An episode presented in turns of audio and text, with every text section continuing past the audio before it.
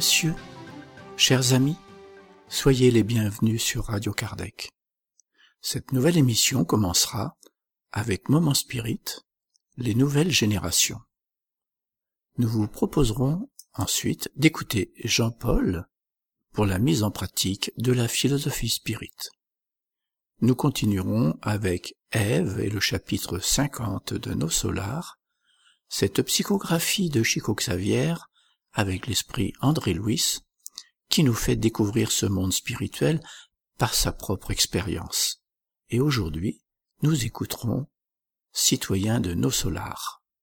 Nous vous proposerons ensuite une causerie du Césac avec Jan van Gansberg, libre arbitre et responsabilité. Puis ce sera le moment de la philosophie, avec Delphine, qui développera de la crise à l'autoréalisation. Et nous donnerons la parole à Jean-Pierre pour la partie qui concerne l'étude des relations dans l'au-delà.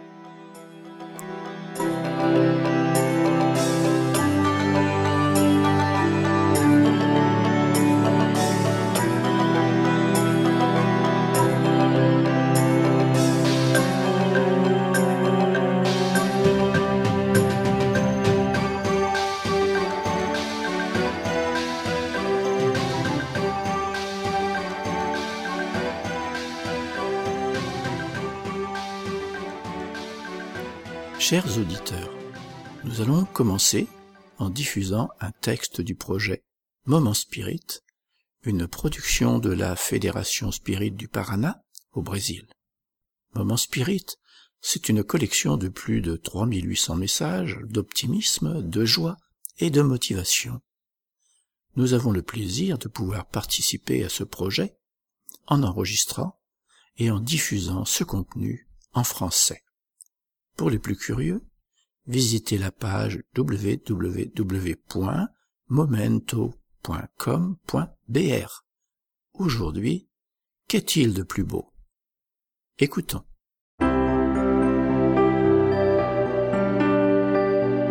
Et maintenant à l'antenne, Moment Spirit, le programme qui amène le spiritisme dans votre demeure.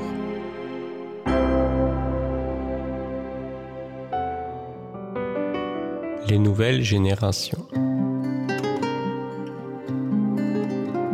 À une époque où les violences à l'égard des femmes ne cessent d'augmenter, nous devons-nous demander ce qu'il adviendra des nouvelles générations Ces garçons qui grandissent en assistant et en entendant parler de meurtres, d'agressions en tout genre contre la femme, que feront-ils à l'avenir?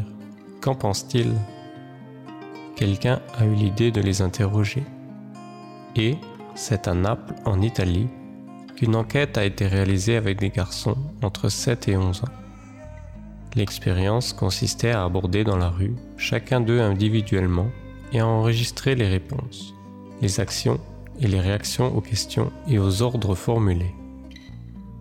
Pour mettre les garçons à l'aise, l'intervieweur leur a demandé leur nom et leur âge, puis ce qu'ils voudraient être plus tard. Les réponses ont été variées architecte, joueur de football, pompier, policier ou même pizzaiolo. La raison du choix de la profession a reçu des réponses rapides, comme s'ils savaient déjà ce qu'ils voulaient dans la vie. Je veux construire la maison de mes rêves, je souhaite sauver des vies, ou même la plus simple, parce que j'aime la pizza. Un troisième personnage est entré alors en scène une fille sympathique avec de longs cheveux blonds, qui ne dit absolument rien.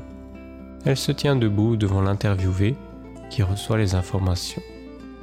Voici Marina. Les garçons la regardent, sourient. Qu'est-ce qui vous plaît en elle? demande l'intervieweur. L'un répond que ce sont ses yeux, l'autre ses yeux et ses cheveux, mais surtout ses cheveux. Un autre encore parle de ses chaussures et de ses mains le plus audacieux, dit qu'il la trouve vraiment belle et qu'il aimerait qu'elle soit sa petite amie. À la demande qui suit, ils obéissent tous, même s'ils ne sont pas très à l'aise. Faites-lui une grimace, et maintenant, ayez un geste de tendresse. Les interviewés lui prennent la main, puis très rapidement, lui touche les cheveux, l'épaule ou le visage, tout en démontrant une certaine timidité. Intéressé par l'enquête, il rit de ceci, de cela, quand soudain, il y a une pause et, tout de suite après, l'intervieweur leur demande ⁇ Frappez-la Avec force !⁇ Étonnés, les garçons regardent la caméra. L'un d'eux, incrédule, demande ⁇ Quoi ?⁇ L'ordre est répété. Allez, frappez-la Les yeux baissés, le regard intrigant ou surpris, aucun d'eux ne retire ses mains de ses poches et les porte en direction de la jeune fille. Il se tourne vers l'intervieweur et la réponse est ⁇ Non !⁇ Pourquoi ne la battez-vous pas? insiste celui qui se trouve derrière la caméra. Et les garçons donnent les réponses les plus diverses qui nous font penser que le monde avance effectivement vers des jours meilleurs. C'est une fille. Parce que je suis contre la violence. Parce que je vais la blesser. Parce que c'est méchant. Parce qu'on ne bat pas une femme, ni avec une fleur, ni avec un bouquet. Mais la vidéo qui circule sur Internet, et qui en un jour à peine a eu plus d'un million d'accès, se termine par la réponse d'un garçon de 11 ans qui est certainement le plus spectaculaire. Parce que je suis un homme.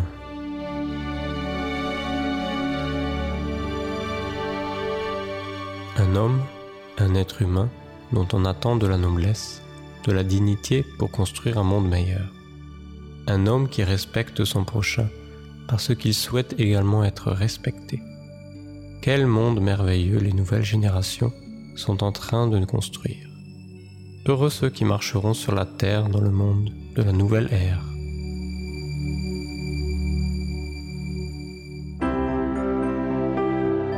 Ainsi se termine un autre épisode de Moment Spirit offert par livraria mundo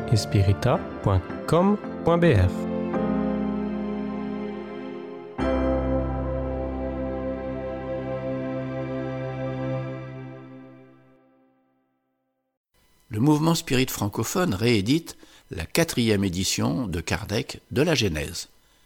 Publiée pour la première fois en 1868 à Paris, la Genèse, les miracles et les prédictions selon le spiritisme fait partie de la codification spirit qui comprend aussi le livre des esprits, le livre des médiums, l'évangile selon le spiritisme et le ciel et l'enfer, tous d'Alan Kardec divisé en trois parties.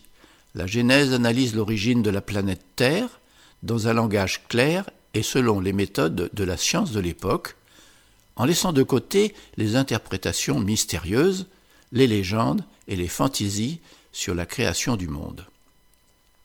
Elle explique aussi la question des miracles, la nature des fluides, les prédictions et les faits extraordinaires contenus dans les évangiles, ainsi que la période de transition actuelle de la Terre d'un monde d'expiation et d'épreuve vers un monde de régénération. La publication de ce livre est une initiative du mouvement spirit francophone, ou LMSF, organisme résultant de l'union au niveau mondial des associations représentatives des mouvements spirites nationaux de langue française, et dont l'un des buts est de promouvoir l'étude et la diffusion de la philosophie spirite dans ses trois aspects fondamentaux, scientifiques, philosophiques et éthiques et morales, c'est ce qui motive la publication des livres d'Alan Kardec en français, en respectant fidèlement le texte original tel qu'il nous a été légué par le codificateur au XIXe siècle. En l'occurrence, cette édition est conforme au texte des quatre premières éditions paru du vivant de l'auteur. Nous allons maintenant écouter Jean-Paul pour la mise en pratique de la philosophie spirit. Bien, nous allons maintenant passer à l'intervention de Jean-Paul Évrard. Jean-Paul est président du mouvement spirit belge, de l'Union spirit belge et du mouvement spirit francophone. Et là, il va nous parler de la mise en pratique de la philosophie spirit pour un monde meilleur. Bonjour à toutes et tous. Bonjour. J'espère que je ne vais pas vous endormir. C'est une lourde tâche qui m'est confiée et surtout après l'exposé de Georges Godinho qui, déjà a abordé très largement euh, cet aspect des choses, donc je vais essayer quand même peut-être d'apporter quelque chose en plus. La philosophie, pardon, la philosophie bon, a, trois aspects fondamentaux qui sont le, philosophique, le scientifique et le moral d'un point de vue respect et tolérance. La partie pratique, ben, je crois que c'est quelque chose de, plus difficile que tout. On ne s'imagine pas, mais euh, apprendre une chose, comprendre une chose, c'est déjà pas mal, mais la mettre en pratique, euh, ça prend pas une seule vie, mais plusieurs vies et énormément de vies. Ça me rappelle, euh, lors d'une réunion à Liège, chez nous, une réunion assez extraordinaire dans tous les sens du terme, j'ai eu un monsieur qui lors de cette réunion assez agitée, à un se lève dans la salle, comme ça, me dit Vous savez, moi j'ai lu plus de 500 livres. Je lui dis Vous avez de la chance parce que moi je n'en ai lu que quelques-uns. Mais la façon dont cette personne s'est adressée à, à l'assistance démontrait qu'il avait peut-être lu 500 livres, mais il ne devait pas en avoir retenu grand-chose. Parce que la charité n'y était absolument pas. Et donc c'est pour ça qu'Alain Kardec a, défini trois types de spirites. Il y a ceux d'abord qui sont matérialistes et qui n'interviennent pas dans ces catégories-là, mais il a défini les trois types de spirites qui sont donc tout d'abord ceux qui croient simplement aux phénomènes ou aux manifestations, mais ça ne leur apporte rien dans la vie. Ils ne s'y intéressent pas, ils ne s'en préoccupent pas, euh, ils ne changent rien dans leur comportement. Et bon, ils sont là et partiront un jour euh, de l'autre côté, sans plus c'est assez surprenant parce que j'ai eu l'occasion de rencontrer ce type de personnes. Et moi, je sais pas, quand je sais qu'on a un cheminement qui ne s'arrête pas à la fin de notre corps physique et que ça va bien au-delà, ben, tout naturellement, ben, je me suis posé des questions comme vous qui êtes ici. Mais bon, c'est un constat. La deuxième catégorie de spirites, c'est ceux qui en comprennent la valeur morale, mais qui n'arrivent pas à la mettre en pratique. Et là aussi, j'ai j'ai une fois une dame qui a assisté à une réunion médiumnique où, à travers un message, elle a reçu euh, quelques informations qui lui disaient de manière douce et subtile qu'il y avait peut-être certaines choses à adapter dans sa façon d'être. Mais cette dame-là n'est plus jamais revenue. Donc là aussi, elle, connaît la réalité des choses, mais elle n'a pas eu la force et le courage de les dépasser et de se dire, ben oui, euh, j'analyse ce qu'on me dit, est-ce fondé, n'est-ce pas fondé C'est fondé, ben, je me remets en question plutôt que, de fouiller la réalité. Et ça, c'est souvent aussi le comportement de certaines personnes de se dire je ne veux pas voir les choses qui sont, mais moi je leur dis que vous vouliez ou pas, elles sont là, elles s'imposeront tôt ou tard à vous, donc autant faire le pas dès que possible. La troisième catégorie de spirit, c'est ceux qui s'efforcent de la mettre en pratique. Et là, il est clair que pour la mettre en pratique, il faut connaître les tenants et les aboutissants. Et ce n'est pas la chose la plus simple. Il suffit de, s'auto-analyser pour se rendre compte, en toute objectivité, qu'on a tous des qualités et malheureusement souvent plus de défauts que de qualités. Et si on se dit, ben, dans cette vie-ci, je vais m'attaquer à un de mes défauts, ben, on se rend compte que ce n'est pas si simple que ça. On peut y mettre toute la bonne volonté, tout son cœur, mais on ne change pas du jour au lendemain. Et alors, le monde spirituel est tellement bien fait que on va se dire, je vais prendre une résolution, on la tient, et puis un jour, dans, un mois, dans un an, dans, dans, cinq ans, on nous met sur le chemin une situation qui va provoquer un conflit en nous pour voir si on va réagir positivement par rapport aux défauts qu'on en a essayé de combattre, que ce soit la jalousie, l'orgueil, l'envie. Et alors là, ben, parfois on réussit l'examen, parfois on le rate et on se dit, zut alors. J'avais ici un examen qui m'était proposé et je suis passé à côté.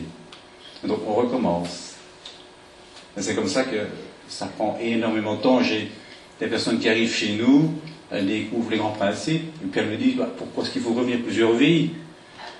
Je vous avez de la chance, si vous arrivez à tendre vers la perfection en une vie, tant mieux pour vous, mais moi je n'en suis pas capable. si on a vraiment la, sagesse de s'analyser chaque soir et de voir ce qu'on a fait de bien, ce qu'on a fait et qu'on aurait dû faire autrement, mais en toute objectivité, on se rend compte qu'une seule vie ne suffit pas pour accomplir le travail que l'on a à réaliser pour tendre vers la connaissance infinie.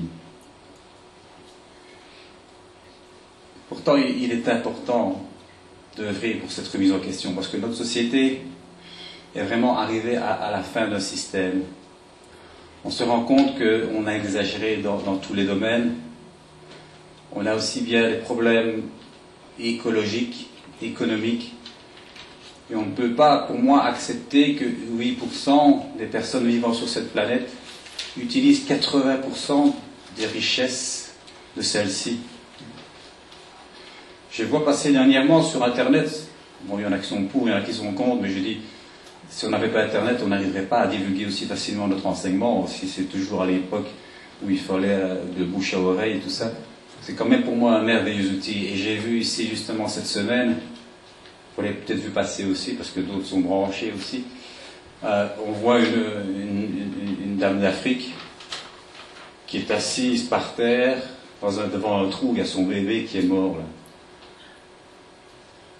Alors, moi je suis sidéré quand je vois autour de moi des, personnes, même dans le contexte du travail, qui se plaignent parce que ceci, parce que cela, ou on se plaint parce que euh, les rideaux, il y a une tache dedans, ou, ou on a une gratte à la voiture.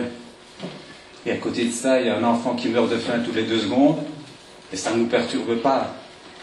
On exploite la planète au-delà de ses ressources, ça ne nous perturbe pas. Je crois quand même que il y a un gros travail de remise en question qui doit se faire au, fond de chacun d'entre nous. Ce qui démontre que la mise en pratique de la philosophie est très très difficile. Il y a tous nos défauts, mais le fait aussi de ne pas aider et de partager et d'essayer de, faire que chacun puisse savoir ce dont il a besoin, c'est aussi un manque de qualité en nous. On parlait tout à l'heure du monde de régénération, et c'est vrai que beaucoup l'attendent. Lorsque j'ai essayé euh, en 1998, pour le dire en français, de faire prendre conscience de certaines idées. Non, non, 98. Non, non. 98. Je ne sais plus la fin. Euh, de faire comprendre chez nous, euh, dans les groupes où j'étais, il allait falloir entreprendre des choses, entreprendre des actions, divulguer notre enseignement. On m'a dit oui, mais il ne faut pas pousser la charrue avant les bœufs, euh, il faut que les choses avancent petit à petit. Je dis oui, mais si on n'entreprend pas, quelque chose à un moment donné, ben, rien n'avancera jamais. C'est la même chose pour ce monde de régénération. Il y en a beaucoup qui, qui lisent les livres, qui rêvent et qui attendent. C'est bien, mais je dis, vous devez être partie prenante dans ce monde de régénération. Si chacun n'y est pas actif, si chacun n'entreprend pas les choses, on peut en rêver pendant 2000 ans. S'il n'y a pas la réforme intérieure, eh bien, rien ne changera. Maintenant, c'est vrai, comme l'a dit Godinho, il y a d'autres paramètres qui interviennent. Ceux qui n'auront pas compris certaines choses n'auront plus l'occasion de revenir ici-bas. Par contre, d'autres plus avancés que nous vont venir changer les choses. Mais il est clair que si nous voulons être du bon côté, il faut que l'on participe à ce travail. Ce n'est pas en, comptant sur le travail des autres que l'on va arriver à ce changement.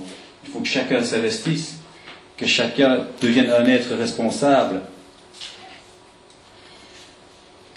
Je pense que nous allons être confrontés dans les années et les décennies à venir à des, à des événements sans précédent. Comme je l'ai dit tout à l'heure, on en arrive à un bouleversement climatique, quelle que soit l'origine, là c'est encore sujet à discussion on en arrive à, des soucis de ressources énergétiques, on en arrive à des soucis de ressources alimentaires.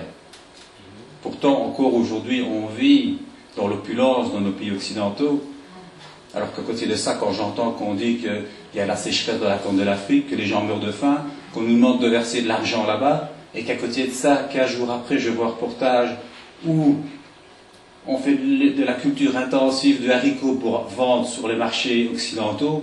Moi, je suis sidéré. La population meurt de faim, et d'un autre côté, on nous exporte des choses ici que bien souvent, des gens mangent une moitié de l'assiette et jettent l'autre. Donc là, il y a des aberrations phénoménales. Mais donc, on, exploite la planète outre de ces ressources.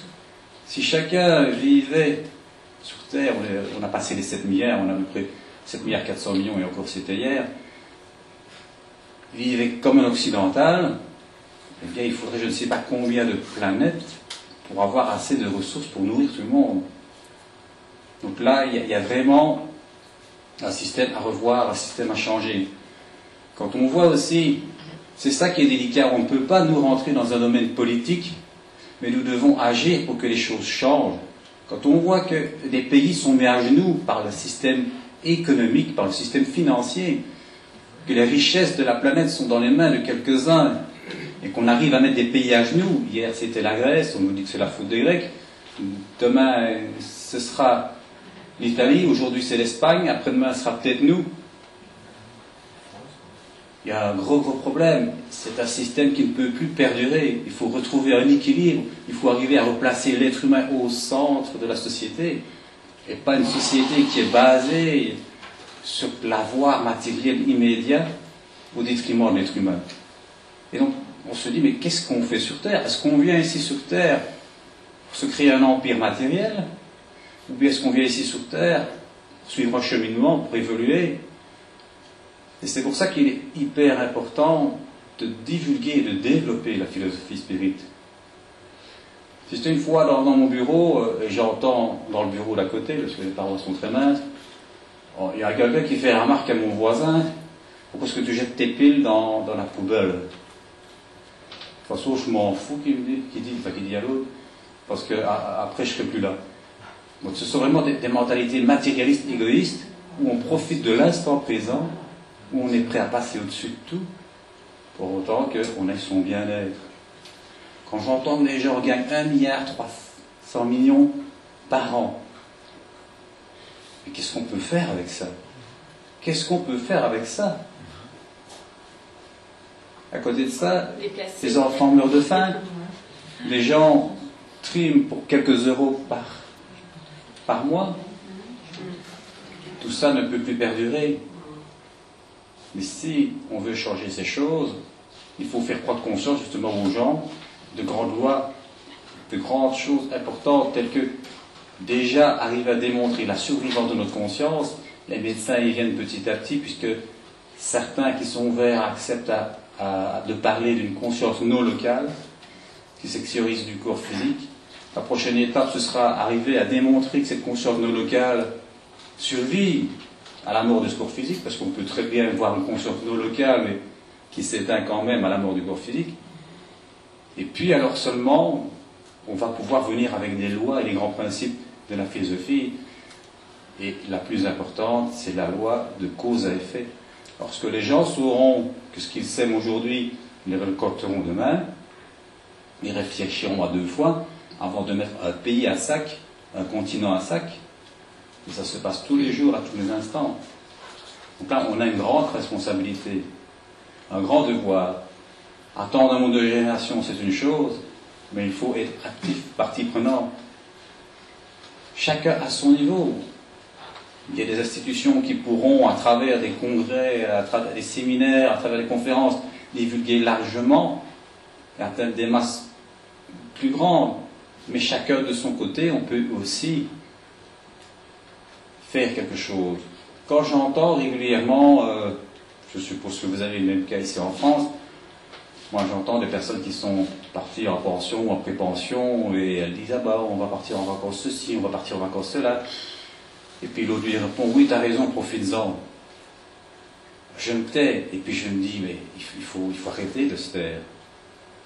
Parce que c'est les pousser conserver cet égoïsme, ce matérialisme qui ne mène nulle part et qui ne change rien dans la société.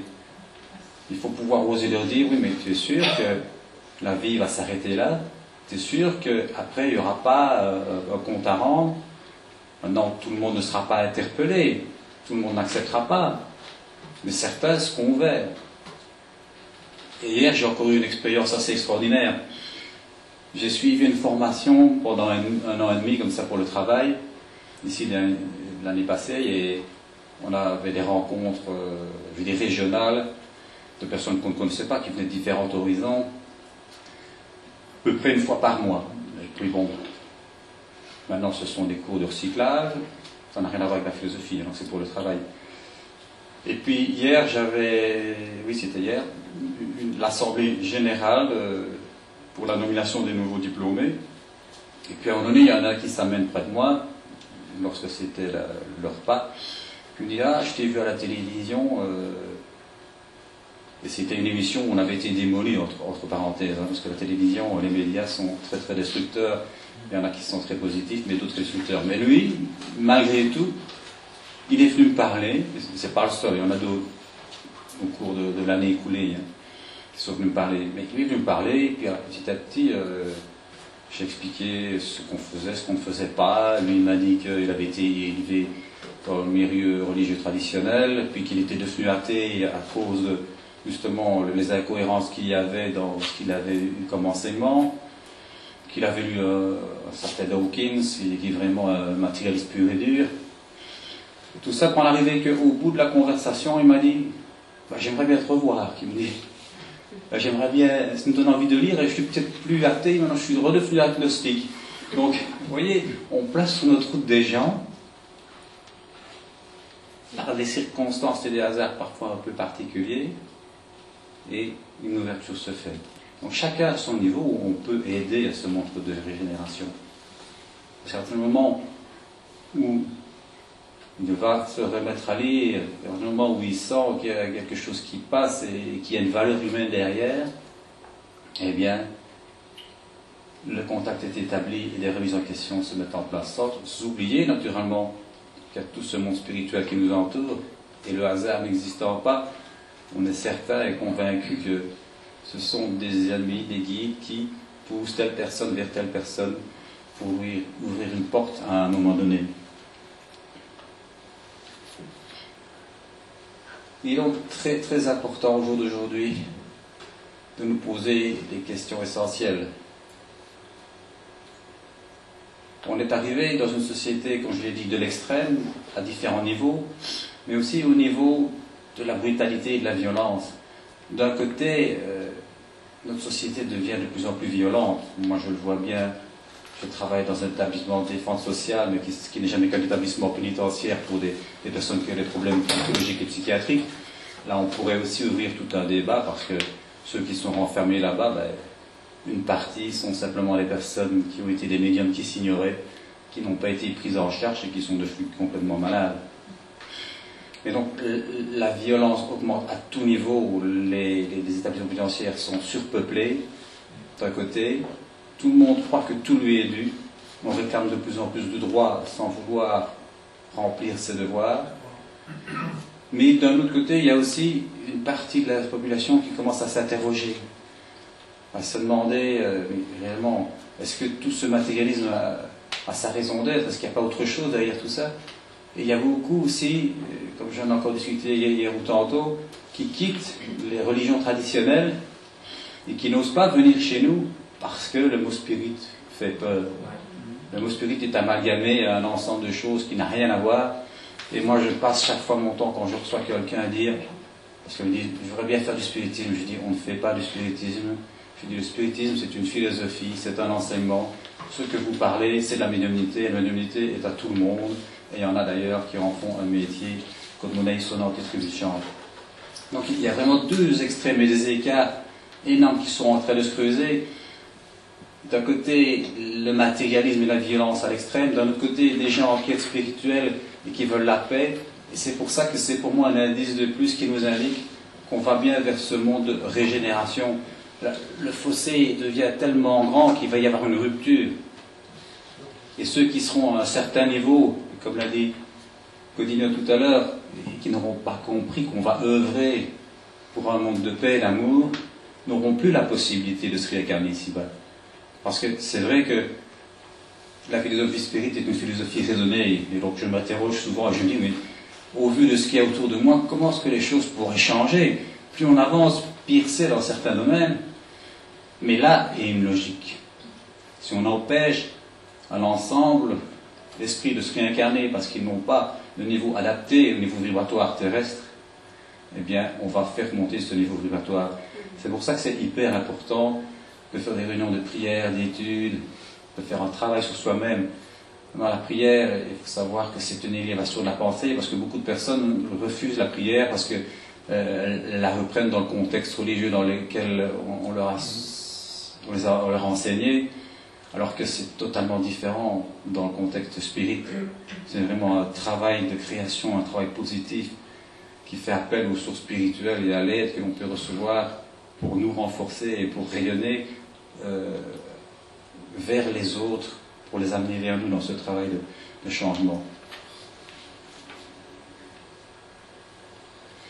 Tantôt, je parlais que de plus en plus de personnes réclamaient des droits, et puis parfois c'est assez, assez violent. Hein il y a des gens qui vont vous agresser, que, vous, avez, vous avez un magasin, un restaurant, quoi que ce soit, elles viennent chez vous, elles ont un, petit truc qui n'allait pas, et au lieu de vous dire gentiment ça ne va pas, non, elles vont vraiment être agressives, mais je suis persuadé que la majorité de ces gens qui sont agressifs comme ça ne réclament pas d'elles-mêmes le, même euh, engagement qu'elles réclament de X ou d'Y.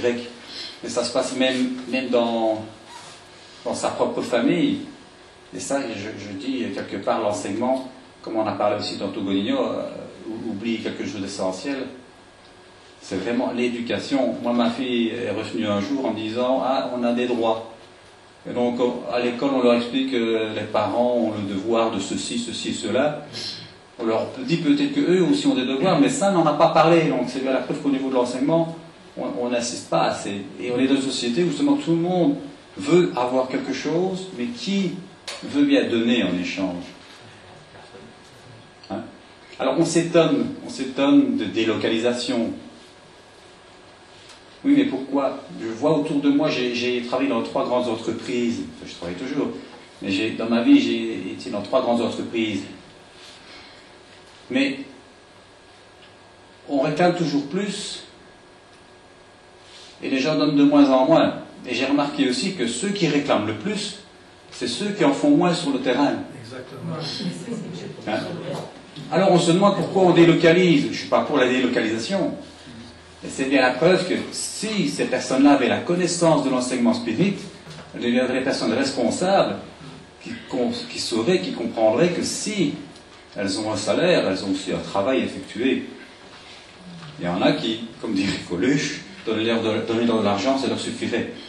Hein? eh bien, c'est ça le problème. C'est quand on veut tous rien donner en échange.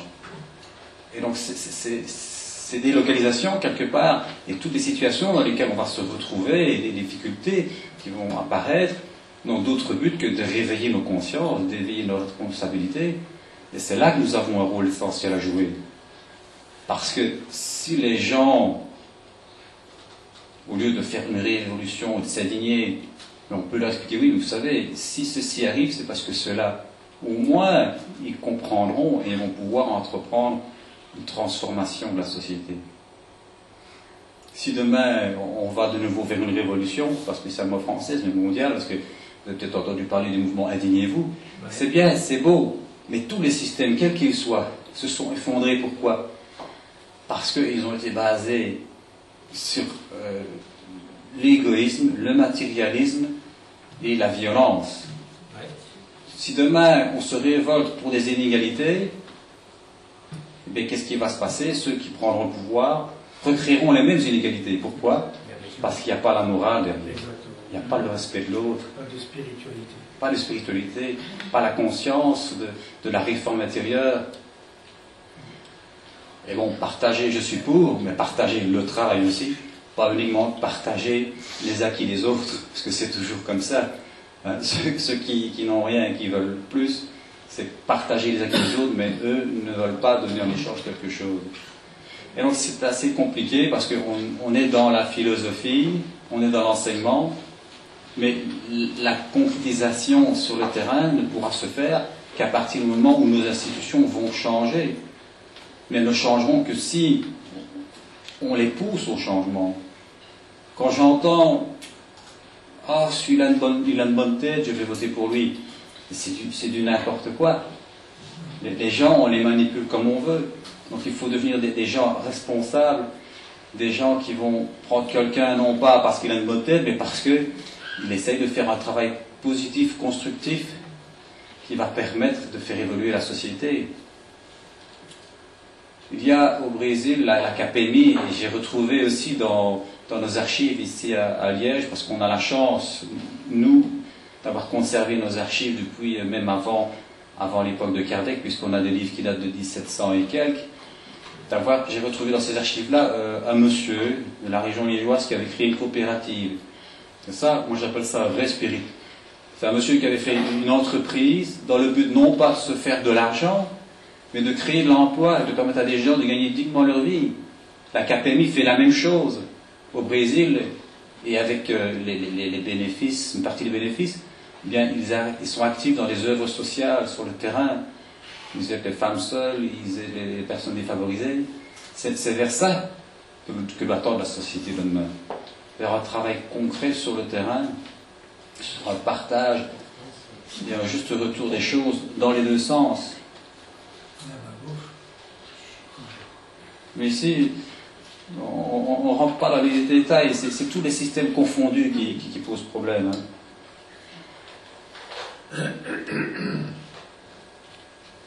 Et je me rends compte que euh, il ne faut, pas croire, mais le monde spirituel, il est comme nous. Il essaye de faire avancer les choses, on essaye, j'espère, de faire avancer les choses.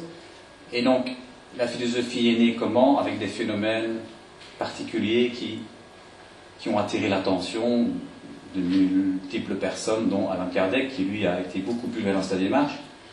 Malheureusement, l'homme l'a utilisé à des fins matérielles. Il a détourné tous ces phénomènes pour essayer de prédire l'avenir, peut-être pour essayer d'être au-dessus des autres ou quoi que ce soit, d'une façon ou d'une autre, soit par l'argent, soit par l'orgueil. Donc ces phénomènes ont disparu, mais aujourd'hui, il y a un renouveau. Et j'en parle aussi dans une autre causerie. Je suis convaincu que les expériences aux frontières de la mort aujourd'hui c'est la clé qui va ouvrir les consciences vers le monde invisible. Parce qu'il y a de plus en plus d'émissions, heureusement, qui en parlent, il y a de plus en plus de témoignages qui osent en parler aussi. Parce que vous avez peut-être déjà entendu parler de Jean Morzel, qui a, maintenant, il y a sûrement 53 ans qu'il a dit ça, enfin qu'il a vécu son expérience. Et il a dû se taire pendant 50 ans, parce qu'on le prenait pour un. quand il leur expliquait ce qu'il avait vu. Hein? Au jour d'aujourd'hui, on arrive quand même à s'exprimer plus largement, sans être pris pour un malade mental.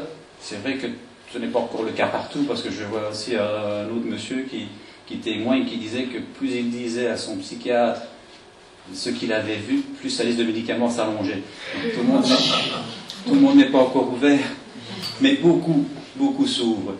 Et donc, à travers ça, d'ailleurs, Melville Moore vient de sortir un, livre euh, qui est merveilleux dans, ce domaine ici, tout comme Nicole Dron, je vous le recommande, son livre c'est 45 secondes d'éternité. Pourquoi 45 secondes? Parce que ça m'a duré 445 secondes, mais elle a vécu une éternité à travers ces 45 secondes. Et, ce qui est merveilleux, c'est que ces phénomènes euh, apportent deux choses essentielles. D'une part,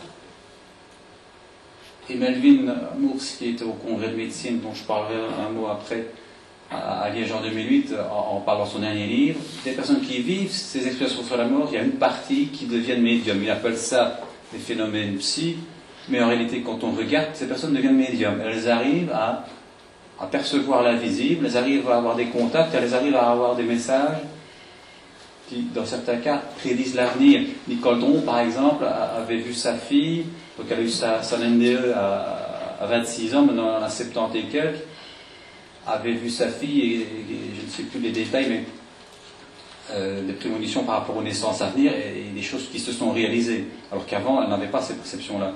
Et Moore, c'est aussi tout un, donne aussi tout un tas d'exemples comme ça de personnes qui, avec, après leurs NDE, deviennent médiums et perçoivent des choses.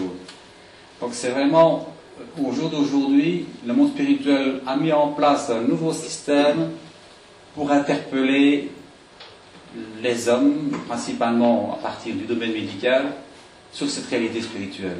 Donc moi, je, mets beaucoup d'espoir là-dedans. Les matérialisations ont pour ainsi dire disparu, ça existe peut-être encore dans certains endroits, mais nous, on n'en connaît plus. Pourquoi? Parce que de nouveau, il y a eu des trucages, des falsifications, et, donc ça n'a plus été une preuve probante en soi. Par contre, ces NDE, avec les recherches qu'on est en train de mener au niveau du cerveau, euh, dont Mario Borrega et d'autres, vont apporter beaucoup. Et la deuxième chose qui ressort de ces, NDE, donc c'est Near Death Experience, expérience aux frontières de la mort, c'est la grande question, hors les phénomènes classiques de voir la lumière, de revoir sa vie, de revoir les parents, la grande question qui leur est posée et qui se pose soi-même, parce qu'on n'est pas jugé, quand de l'autre côté on fait sa propre analyse, c'est combien tu aimé, quel mal as-tu fait? Et Nicole explique que dans, ce qu'elle a vécu, quand elle avait fait du mal à quelqu'un, ça avait revenu pendant ces 45 secondes, et elle, était la personne à laquelle elle a fait du mal. elle était l'autre. Elle ressentait ce que l'autre avait senti au moment où elle avait fait du mal. Donc ce qui démontre, encore une fois, quand on dit on est tous interconnectés les uns aux autres, on y croit, on n'y croit pas, mais on n'a pas une conscience profonde de ce que ça représente réellement, être interconnectés les uns aux autres. Et quand on sait que ce qu'on a fait un autre, on le vit soi-même, Là, on a une pleine conscience de ce que ça veut dire être interconnectés les uns aux autres. Et donc tous ces témoignages qui sont très récents, ça fait seulement maintenant une petite dizaine d'années ou une grosse dizaine d'années qu'on en parle ouvertement, eh bien, ne font que confirmer tous les enseignements que l'on a reçus au début du XIXe siècle. Donc, à nous de d'abord commencer par nous transformer, par nous changer.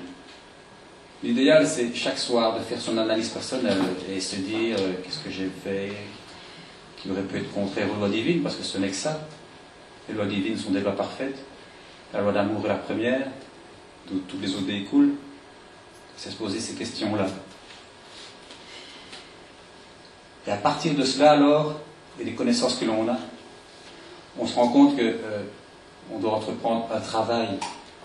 Moi, quand je vois des gens, je ne parle pas des travaux nécessaires et utiles, parce que je ne voudrais pas ici euh, que Gérard se sorte particulièrement visé, mais je vois des personnes autour de moi qui passent des décennies à se construire un bien-être matériel. On veut travailler toujours plus pour avoir une plus grosse voiture. Et puis euh, parfois, il y en a qui vont même jusqu'à se dire Ah, le voisin, il a la 400, moi je vais prendre la 500. S'il a la 500, je vais prendre la 600. Non, mais ça existe. Hein. Ouais, on a une maison comme ça, le voisin a une comme ça, pour va acheter une comme ça. Et donc, il y a des gens qui passent des décennies euh, à, à, se construire un empire matériel à quelque niveau que ce soit, parce que Bon, euh, il ne suffit pas d'être pauvre pour être honnête. Hein. Celui qui, gagne ça, il va vouloir être comme ça, et celui qui gagne comme ça, il va vouloir être comme ça. Et toujours plus, plus, plus. Donc, c'est à tous les niveaux que ça se produit. Et à côté de ça, combien de temps passons-nous à notre bien-être spirituel? Combien de temps passons-nous au changement intérieur profond que nous devons générer en nous? Très peu. Et parfois on le regrette. Alors que les biens matériels disparaissent à la fin de notre vie, parfois sont dilapidés par nos, enfants ou les parents qui restent, ça aussi, il y en a qui se retournent là-haut parce qu'ils ont, ils ont œuvré et puis ils voient que tout passe à la trappe comme ça, on regarde dedans. C'est juste le retour des choses quelque part. J'ai eu l'occasion de rencontrer différentes personnes. Un jour, j'ai un monsieur qui, qui passe devant notre fédération à Liège, euh, et puis il décide à rentrer, il avait 59 ans, je me rappelle toujours, je le reçois, et puis il me dit, euh, voilà, moi je connais votre maison depuis des années, j'habite dans la rue, je passe devant, je suis jamais rentré, parce que ça ne m'intéressait pas. Maintenant j'ai un cancer, j'aimerais bien savoir s'il n'y a pas autre chose. mais oui, mais oui. Donc voilà, il n'est jamais trop tard pour bien faire, mais c'est peut-être quelque part dommage. J'ai aussi un autre exemple, j'ai une dame qui a travaillé euh, corps et âme, euh, où je travaillais dans, mon précédent emploi, mais euh, c'est quelqu'un qui boulottait, du matin au soir, week-end aussi, parce qu'elle avait une activité qui était plutôt orientée vers euh, la clientèle extérieure, donc elle, a boulotté pendant des décennies, et elle a fait tout, il y a eu des restructuration, réorganisation. Elle a, relancé des idées, des dynamiques pour pouvoir garder son poste et, trouver des nouveaux créneaux pour pouvoir produire plus toujours. Hein, parce que c'est ça les entreprises. Et puis un jour, un jour de Noël, elle avait 50, 52 ans, euh, son, son, patron lui a téléphoné, voilà, c'est fini, à partir de janvier, ton poste est supprimé, tu vas à Namur. Et donc j'ai eu l'occasion de la revoir par la suite, et bien elle était effondrée. C'est une dame qui avait vécu pour le matérialisme, qui n'avait pas eu d'enfant, et elle se retrouvait à 50, 55 ans, avec son univers qui s'effondrait, comme une malpropre, on l'a retapée dans un bureau euh, à 70 km, 60-70 km d'où elle, habite. Vous imaginez. J'ai aussi une autre dame, là ça a été un peu plus heureux si on peut dire, dans la cinquantaine, qui est arrivée chez nous. Pourquoi? Parce que c'était un couple, entre guillemets, parfait, de beaux enfants, belle maison, belle voiture, belles vacances. Et puis un jour, le, ciel leur est vraiment tombé sur la tête. Je ne vais pas rentrer dans les détails parce que c'est très privé, mais vraiment, euh, vous êtes là et puis on vous retrouve dans la cave. Alors, cette personne a été. Euh, je ne sais pas comment trouver une autre maison, sûrement de bouche à oreille par hasard. Et heureusement, en plus, elle est médium maintenant, donc euh, elle s'est développée, elle a compris des choses, son mari commence aussi à comprendre des choses. Donc, ils ont réussi à se relever de, cette problématique à travers la réforme intérieure, à travers euh, l'aide médiumnique qui procure aux esprits souffrants, à, à travers la, recherche et le travail pour les autres. Là, ils ont réussi, mais il a fallu, il a fallu à un moment donné un déclic, un élément important qui les ressente sur la réalité spirituelle. Donc c'est dommage, parce que je suis persuadé qu'il y a énormément de personnes partout, en France, en Belgique et ailleurs, qui ont besoin et qui, de savoir que nous existons. C'est pour ça que le message que l'on reçoit régulièrement, la plus belle chose que l'on puisse faire pour l'humanité, c'est divulguer cet enseignement.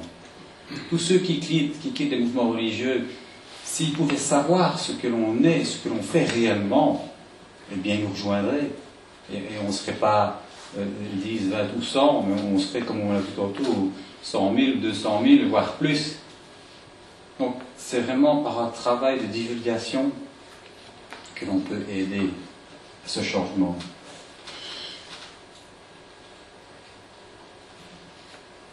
Et j'en terminerai presque par la, la question 932 que je reprends à chaque fois du livre des esprits, qui en substance dit ceci, parce que dans notre monde matériel, les mauvais l'emportent c'est souvent sur les méchants. Et la réponse est parce que les, méchants sont intransigeants et que les intrigants, alors que les bons souvent se laissent faire. Et donc c'est pour ça il faut prendre les choses en main. Il faut pouvoir dire non, il faut pouvoir dire stop, mais avec amour et apporter des éléments concrets. Pas dire non par système, mais parce qu'on on, on doit œuvrer pour que les choses changent. Et on dit souvent aussi, oui, euh, ben, qu'est-ce que tu veux, c'est comme ça, on ne sait rien y euh, on n'arrivera à rien y changer. Et là, je reprends une phrase d'une chanson de Philippe de Courreau, vous aurez l'occasion de découvrir l'année prochaine, qui est un chanteur suisse, francophone, et, et qui dit à substance ceci, c'est vrai qu'on ne peut pas changer le monde, mais chacun peut y changer quelque chose. Il faut être conscient que chacun peut faire quelque chose. Regardez la petite graine qui est calée dans, une route abandonnée, en, asphalte, et qui arrive à percer le tarmac et à devenir un arbre. Ça paraît impossible. Moi, je suis stupéfait quand je vois ça. La graine, je la prends dans mes doigts, je l'écrase, elle est morte. Et là, elle arrive à s'incruster, à percer un tarmac de 10-15 cm, à devenir un arbre. Mais vous avez ce pouvoir. Vous pouvez le faire parce que les petites gouttes font les grandes rivières, font les océans, et si chacun s'y met, comme ça a été dit tout à l'heure, avec une paille ou je ne sais plus quoi, si on est tous ensemble, on peut arriver à faire de grandes choses. Mais il faut le vouloir, il faut être actif et ne pas se résigner. Ne pas se résigner, ne pas attendre que ce soit un autre qui le fasse, ne pas attendre que les choses viennent d'elles-mêmes. Et c'est pourquoi il faut aussi accepter qu'il y ait d'autres personnes qui œuvrent comme nous. Nous, on a la philosophie spirit, mais il y a aussi d'autres personnes qui sont simplement spiritualistes et qui essayent aussi d'œuvrer pour le bien. Il ne faut pas croire qu'on a la science infuse, il ne faut pas croire qu'on est les seuls à avoir toute la vérité. Il faut aussi pouvoir participer et œuvrer ensemble avec tous ceux qui veulent le changement dans l'amour, la charité et la fraternité. Je terminerai par la citation de Gandhi qui nous dit Soyez vous-même le changement que vous voulez voir dans le monde. Parce qu'on réclame toujours le changement, vu que ce soit les autres, mais on doit commencer le changement par soi-même. Merci beaucoup.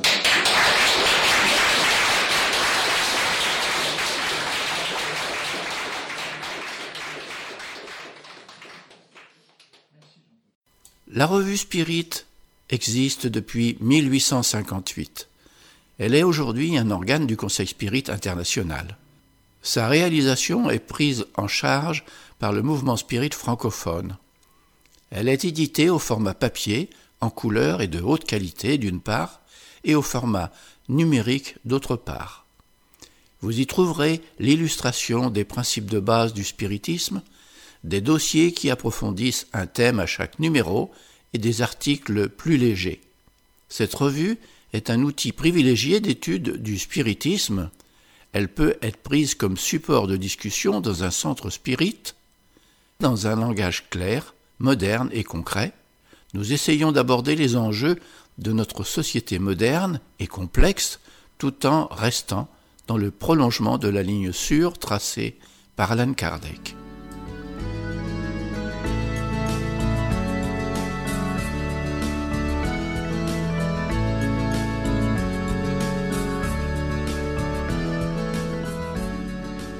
Nous allons maintenant retrouver Ève qui aborde le chapitre 50 de Nos Solars. Et aujourd'hui, nous écouterons Citoyens de Nos Solars. Cet épisode est le dernier de Nos Solars, ce livre qui nous a décrit le monde spirituel et son organisation dans cet hôpital spirituel proche de la Terre par lequel André Luis a été accueilli à sa désincarnation. Nos Solars, chapitre 50 Citoyens de nos Solars La deuxième nuit, je me sentais extrêmement fatigué. Je commençais à comprendre la valeur de l'aliment spirituel au travers de l'amour et de la compréhension mutuelle. À nos solars, je passais des jours employés au service actif, sans alimentation commune, dans l'entraînement de l'élévation auquel bon nombre d'entre nous se consacraient. La présence d'amis bien-aimés, les manifestations d'affection, l'absorption des éléments purs à travers l'air et l'eau me suffisaient. Mais ici, on ne trouvait rien de tout cela. Juste un obscur champ de bataille où les personnes aimées se transformaient en bourreaux les précieuses réflexions que les paroles de Clarencio me suggéraient apportaient une certaine tranquillité au fond de mon cœur. Je comprenais finalement les nécessités humaines. Je n'étais pas le propriétaire de Zilia, mais son frère et ami. Mes enfants ne m'appartenaient pas. Ils étaient des compagnons de lutte et de réalisation. Je me souvins de Laura qui certaines fois m'affirmait que tout être dans le témoignage doit procéder comme une abeille, s'approchant des fleurs de la vie qui sont les âmes nobles sur le terrain des souvenirs, extrayant de chacun la substance des bons exemples afin d'acquérir le miel de la sagesse. J'appliquais à mon cas le conseil bénéfique, et je commençais à me souvenir de ma mère. Ne se sacrifiait-elle pas pour mon père au point d'adopter ces femmes malheureuses comme des filles de cœur? Nos solars étaient remplis d'exemples édifiants. Le ministre Vénéranda travaillait depuis des siècles successifs pour le groupe spirituel qui était plus particulièrement lié à son cœur. Narcissa se sacrifiait dans les chambres afin d'obtenir l'accord spirituel, afin de revenir sur le monde dans un travail d'aide. Hilda avait vaincu le dragon de la jalousie inférieure. Et l'expression de fraternité des autres amis de la colonie? Clarencio m'avait accueilli avec le dévouement d'un père. La mère de Lysias m'avait reçu comme un fils. Tobias comme un frère. Chaque compagnon de mes nouvelles luttes m'avait offert quelque chose d'utile pour une construction mentale différente qui se dressait rapidement en mon esprit. Je cherchais à faire abstraction des considérations apparemment ingrates que j'avais entendues dans le milieu familial, et je décidai de placer l'amour divin au-dessus de tout, ainsi que les besoins de mes semblables avant mes sentiments personnels. Dans ma fatigue, je rejoignis la chambre de l'infirme dont l'état s'aggravait d'instant en instant. Zélia lui caressait le front et disait en larmes. Ernesto, Ernesto, aie pitié de moi, chérie. Ne me laisse pas seule. Qu'adviendra-t-il de moi si tu n'es plus là? Le malade caressa ses mains et répondit avec une grande tendresse malgré une forte dyspnée. Je demandais au Seigneur les énergies nécessaires pour maintenir la compréhension indispensable. Et je me mis à voir les conjoints comme s'ils avaient été mes frères. Je reconnus que Zélia et Ernesto s'aimaient éperdument. Et si j'étais leur compagnon fraternel, je devais les aider avec les moyens à ma portée. Je commençai le travail, cherchant à éclairer les esprits malheureux qui maintenaient une étroite liaison avec l'infirme mais mes difficultés étaient énormes. Je me sentais profondément abattu. Dans cette urgence, je me souvins d'une certaine leçon de Tobias quand il m'avait dit Ici, à Nossolar, tout le monde n'a pas forcément besoin de l'aérobus pour se déplacer, car les habitants les plus élevés de la colonie disposent du pouvoir de volition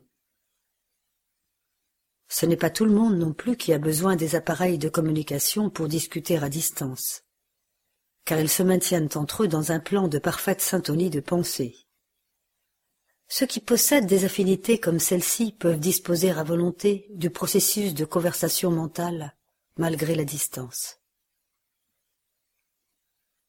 J'imaginais combien la collaboration de Narcissa me serait utile, et j'essayais je me concentrais dans une fervente prière au Père, et dans les vibrations de l'oraison, je m'adressais à Narcissa lui demandant assistance.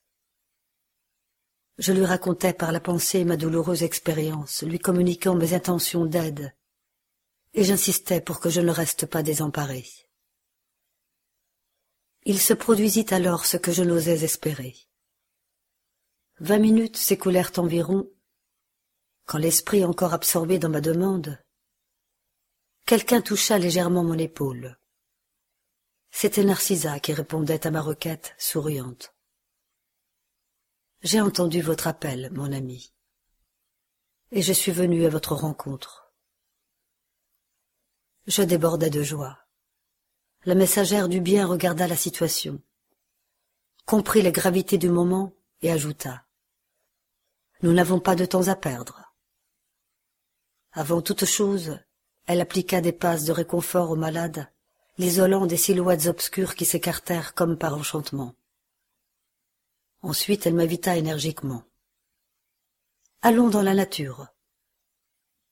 Je l'accompagnai sans hésitation, et notant ma surprise, elle ajouta. Il n'y a pas que l'homme qui peut recevoir et émettre des fluides. Les forces naturelles en font de même, dans les divers règnes qui la subdivisent. Dans le cas de notre malade, nous avons besoin d'arbres. Ils nous aideront efficacement. Impressionné par la nouvelle leçon, je la suivis silencieux. Arrivés à un endroit où s'alignaient de vastes frondaisons, Narcissa appela quelqu'un avec des expressions que je ne pourrais expliquer. Quelques instants plus tard, huit entités spirituelles répondirent à son appel. Immensément surpris, je la vis s'informer de l'existence de manguiers et d'eucalyptus. Dûment informée par ses amis qui m'étaient complètement inconnus, l'infirmière m'expliqua. Les frères qui nous ont répondu sont des serviteurs du règne végétal. Et voyant ma surprise, elle conclut. Comme vous le voyez, Rien de ce qui existe n'est inutile dans la maison de notre Père. Celui qui veut apprendre trouvera toujours un maître. Quand il y a des difficultés, nous trouvons la providence. C'est l'esprit imprévoyant qui se condamne aux ténèbres du mal. En peu de temps, Narcissa manipula certaines substances avec les émanations de l'eucalyptus et du manguier, et pendant toute la nuit nous appliquâmes ce médicament à l'infirme par la respiration normale et par l'absorption à travers les pores. L'état de l'infirme s'améliora sensiblement. À sa visite matinale, le médecin fut très surpris et s'exclama. Pendant la nuit, il y a eu une réaction extraordinaire. C'est un véritable miracle de la nature. Zélia était radieuse. La maison s'emplit d'une allégresse nouvelle. Je sentais à mon tour une grande joie en mon âme. Une inspiration profonde et de belles espérances revigoraient mon être. Je reconnaissais que de vigoureux liens inférieurs s'étaient rompus en moi, à jamais. Ce jour-là, je rentrais à nos solars en compagnie de Narcissa, et pour la première fois, j'expérimentais la capacité de volition. En peu de temps, nous parcourûmes de grandes distances. La joie emplissait mon cœur. Transmettant à la généreuse infirmière mon impression de légèreté, je l'entendis m'expliquer. À nos solars, une grande partie des compagnons pourrait se dispenser de l'aérobus et se déplacer à volonté dans les espaces de notre domaine vibratoire. Mais vu que la majorité d'entre nous n'a pas acquis cette faculté, tout le monde s'abstient de l'utiliser sur la voie publique. Toutefois, cette abstention ne nous empêche pas d'utiliser ce processus loin de la ville quand il est nécessaire de parcourir de longues distances rapidement. Une compréhension nouvelle et de nouveaux enchantements enrichirent mon esprit. Instruit par Narcissa, je me déplaçais sans difficulté entre le foyer terrestre et le foyer spirituel, dans le but d'intensifier le traitement d'Ernesto qui allait de mieux en mieux. Clarencio me rendait visite quotidiennement, se montrant satisfait de mon travail. À la fin de la semaine, j'arrivais au terme de mes premiers congés des chambres de rectification. L'allégresse avait pris possession des conjoints que j'appréciais comme des frères. Il était donc nécessaire de reprendre mon travail. À la douce lumière du crépuscule, je pris le chemin de nos solars, totalement transformé. Durant ces sept jours qui passèrent si rapidement, j'avais appris de précieuses leçons dans le culte vivant de la compréhension et de la fraternité légitime. L'après-midi sublime m'emplissait de grandes pensées. Comme grandiose est la providence divine, me dis-je en moi-même. Avec quelle sagesse le Seigneur dispose de tous les travaux et de toutes les situations de la vie. Avec quel amour il est présent dans la création tout entière mais quelque chose m'arracha de la méditation dans laquelle je m'étais plongé. Plus de deux cents compagnons venaient à ma rencontre. Tous me saluaient, généreux et accueillants. Lysias, Lachinia, Narcisa, Silveira, Tobias, Saluzio et de nombreux autres coopérateurs des chambres étaient ici. Je ne savais quelle attitude adopter. Accueilli ainsi par surprise. C'est alors que le ministre Clarencio apparut devant tout le monde, me tendant la main et disant Jusqu'à aujourd'hui, André, vous étiez mon élève dans la colonie. Mais dorénavant, au nom du gouvernement, je vous déclare citoyen de nos solars. Pourquoi une telle magnanimité en regard de mon triomphe si petit? Je ne parvins pas à retenir les larmes d'émotion qui troublaient ma voix et considérant la grandeur de la bonté divine, je me jetai dans les bras paternels de Clarencio, pleurant de gratitude et de joie. La Fédération Spirit française nous informe d'un séminaire sur les recommandations pour les activités spirites qui aura lieu le 22 septembre à Dunkerque. Nous vous proposons maintenant une causerie du Césac avec Jan van Gansberg, libre arbitre et responsabilité. C'est un enregistrement qui se fait pour euh, Radio Kardec, si vous allez sur les sites euh, Spirit. De temps en temps, il y a de nos causeries qui sont reprises, mais il y a d'autres sujets aussi, parce que les responsables qui font ça euh, sont en France et ils choisissent différents sujets. Nous ne décidons pas de ce qui va paraître sur le site, mais il y a souvent des causeries qui ont été données ici au Césac que vous pouvez retrouver. Tapez donc Radio Kardec, qui est en fait une radio euh, en différé, on peut réenregistrer, prendre des MP3 et les écouter. Donc voilà, c'était juste une information. Je vais vous lire ici un passage de vigilance euh, qui a été écrit par euh, le médium brésilien Divaldo Pereira Franco et dicté par l'esprit Johanna de Angelis. Le bien, action d'amour. N'importe comment, le temps s'écoule et passe. L'inquiétude d'hier est aujourd'hui devenue événement du passé. Les vœux et les craintes de jadis sont à présent des faits qui persistent dans notre mémoire, marqués de joie ou de douleur selon leur nature. L'enfance rieuse cède la place à l'adolescence exubérante que l'âge mûr offrira à la vieillesse et à la mort du corps, si celle-ci n'arrive pas avant. C'est donc une attitude de sagesse en toutes circonstances que d'agir dans le bien. L'action maléfique laisse de l'amertume dans le cœur. Elle marque son auteur qui s'attire ainsi tôt ou tard une récolte de malheur. Les excès de toute nature, malgré l'illusion du moment, provoquent des troubles dans le futur. Seul l'amour du devoir et du bien offre l'assurance d'un présent radieux, fait d'hier et de lendemain plein de lumière. Quoi que tu fasses dans le domaine du bien, fais-le avec amour. L'amour que tu offres, donne-le au bien. Tout le bien pratiqué avec amour allume la lumière qui ne s'éteint jamais, qui procure du bien. La vie n'aurait ni sens ni signification si ce n'était l'amour du bien.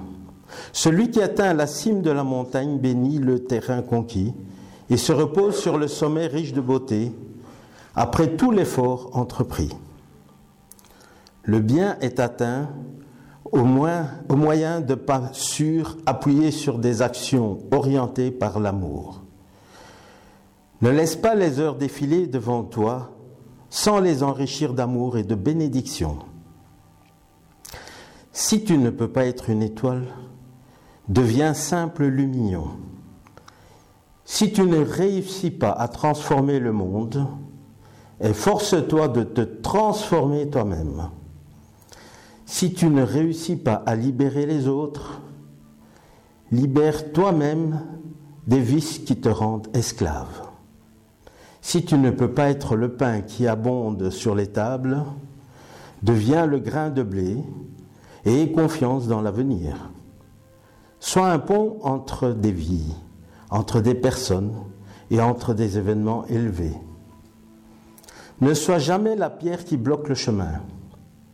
Et si par hasard tu te trouves dans ce cas, range-toi du côté du bien pour le bonheur de tous. En vérité, le temps ne passe pas. Ce sont les gens qui passent et ils sont le résultat de l'usage qu'ils font de leur temps.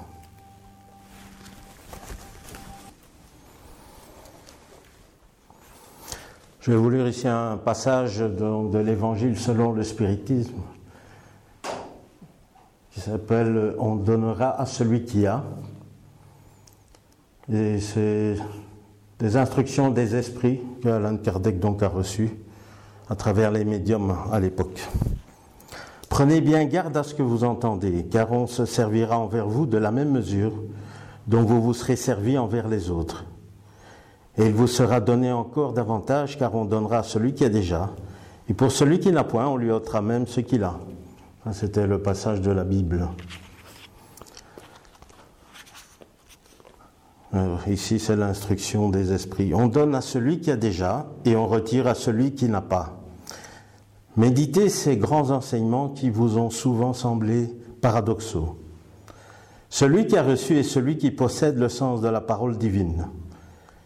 Il n'a reçu que parce qu'il a tenté de s'en rendre digne et que le Seigneur, dans son amour miséricordieux, encourage les efforts qui tendent au bien. Ces efforts soutenus, persévérants, attirent les grâces du Seigneur. C'est un aimant qui appelle à lui le mieux progressif, les grâces abondantes qui vous rendent fort pour gravir la montagne sainte au sommet de laquelle est le repos après le travail. On note à celui qui n'a rien ou qui a peu, prenez ceci comme une opposition figurée. Dieu ne retire pas à ses créatures le bien qu'il a donné, qu'il a daigné leur faire. Hommes aveugles et sourds, ouvrez vos intelligences et vos cœurs. Voyez par votre esprit, entendez par votre âme. Et n'interprétez pas d'une manière aussi grossièrement injuste les paroles de celui qui a fait resplendir à vos yeux la justice du Seigneur. Ce n'est pas Dieu qui retire à celui qui avait peu reçu, c'est l'Esprit lui-même qui, prodigue et insouciant, ne sait pas conserver ce qu'il a et augmenter en la fécondant le bol tombé dans son cœur. Celui qui ne cultive pas le champ que le travail de son père lui a gagné et dont il hérite, voit ce champ se recouvrir d'herbes parasites. Est-ce son père qui lui reprend les récoltes qu'il n'a pas voulu préparer? S'il a laissé les graines destinées à produire dans ce champ moisir faute de soins, doit-il accuser son père si elles ne produisent rien? Non, non. Au lieu d'accuser celui qui avait tout préparé pour lui de reprendre ses dons, qu'il accuse le véritable auteur de ses misères, et qu'alors, repentant et actif, il se met à l'œuvre avec courage, qu'il brise le sol ingrat par l'effort de sa volonté, qu'il le laboure jusqu'au cœur à l'aide du repentir et de l'espérance, qu'il y jette avec confiance la graine qu'il aura choisie bonne entre les mauvaises, qu'il l'arrose de son amour et de sa charité. Et Dieu, le Dieu d'amour et de charité, donnera à celui qui a déjà reçu. Alors il verra ses efforts couronnés de succès et un grain en produire cent et un autre mille. Courage, laboureur. Prenez vos herses et vos charrues. Labourez vos cœurs arrachez-en l'ivrée, semez-y le bon grain que le Seigneur vous confie. Et la rosée d'amour lui fera porter des fruits de charité.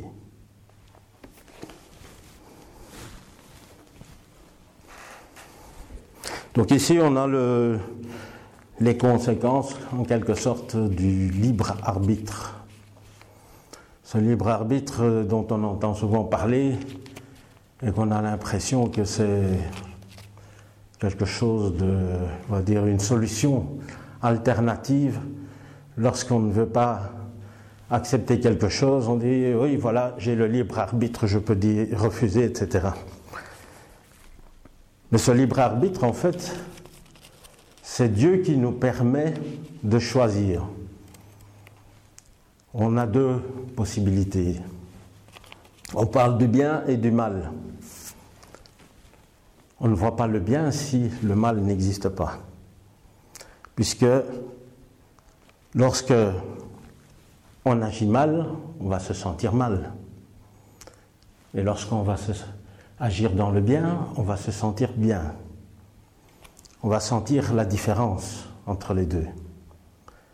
Mais si on agit toujours dans le bien, et qu'on a le souvenir du mal, on va savoir ce que c'est que le bien. Et donc Dieu nous permet d'expérimenter les deux. Et à un moment donné, que nous puissions nous rendre compte que le chemin idéal, c'est la pratique du bien. Parce que Dieu nous a mis dans notre conscience, il a imprimé dans notre conscience la loi d'amour. Et quand nous pratiquons cette loi d'amour, on se sent bien. Alors, dans l'évolution de l'humanité, de, l'être humain sur la Terre, lorsque nous étions encore des sauvages. avec la réincarnation, nous pouvons imaginer que nous sommes passés par cet état-là, que nous avons été très sauvages. À ce moment-là, lorsque nous pratiquions le mal, nous n'en avions pas trop la conscience, nous n'avions pas trop compris que c'était le bien qu'il fallait pratiquer.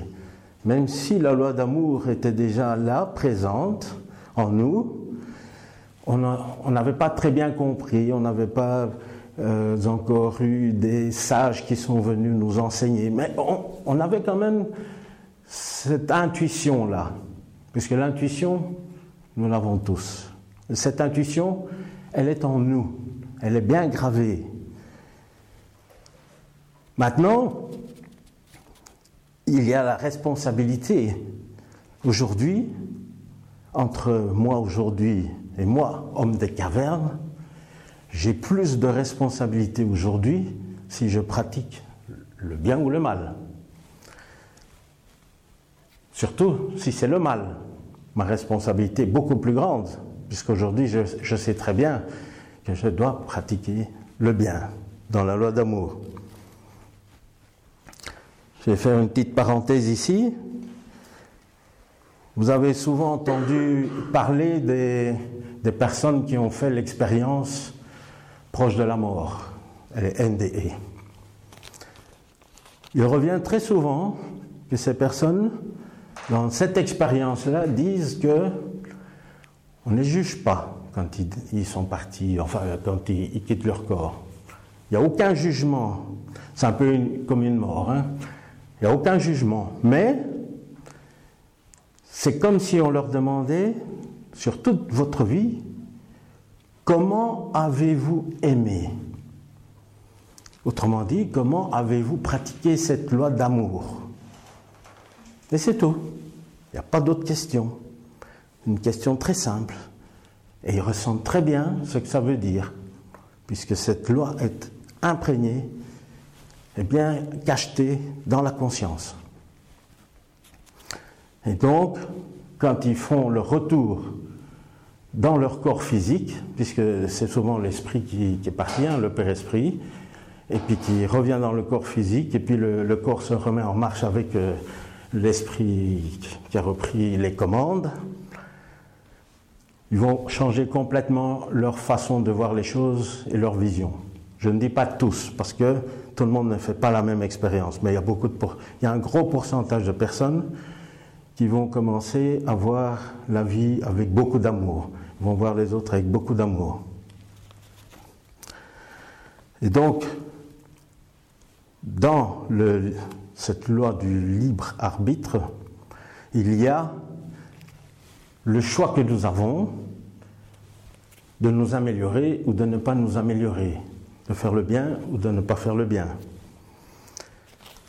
La spiritualité nous permet toujours, tout le temps, elle nous donne des opportunités d'amélioration. Elle nous met souvent en face de situations pour lesquelles nous avons un effort à faire pour nous améliorer pour agir dans l'amour. Mais nous avons le choix, nous avons le libre arbitre. Et il est possible que je vais me dire, j'ai pas envie de me réconcilier avec cette personne parce que je vais laisser ça pour une autre vie. Et je m'en vais. Mais comment je vais me sentir après? Je me sentirai très mal. Parce que j'ai raté quelque chose, une opportunité. Et ça, c'est le libre arbitre. Je peux rater l'opportunité. Mais si je fais un effort, même pas demander pardon, mais je vais quand même aller vers cette personne.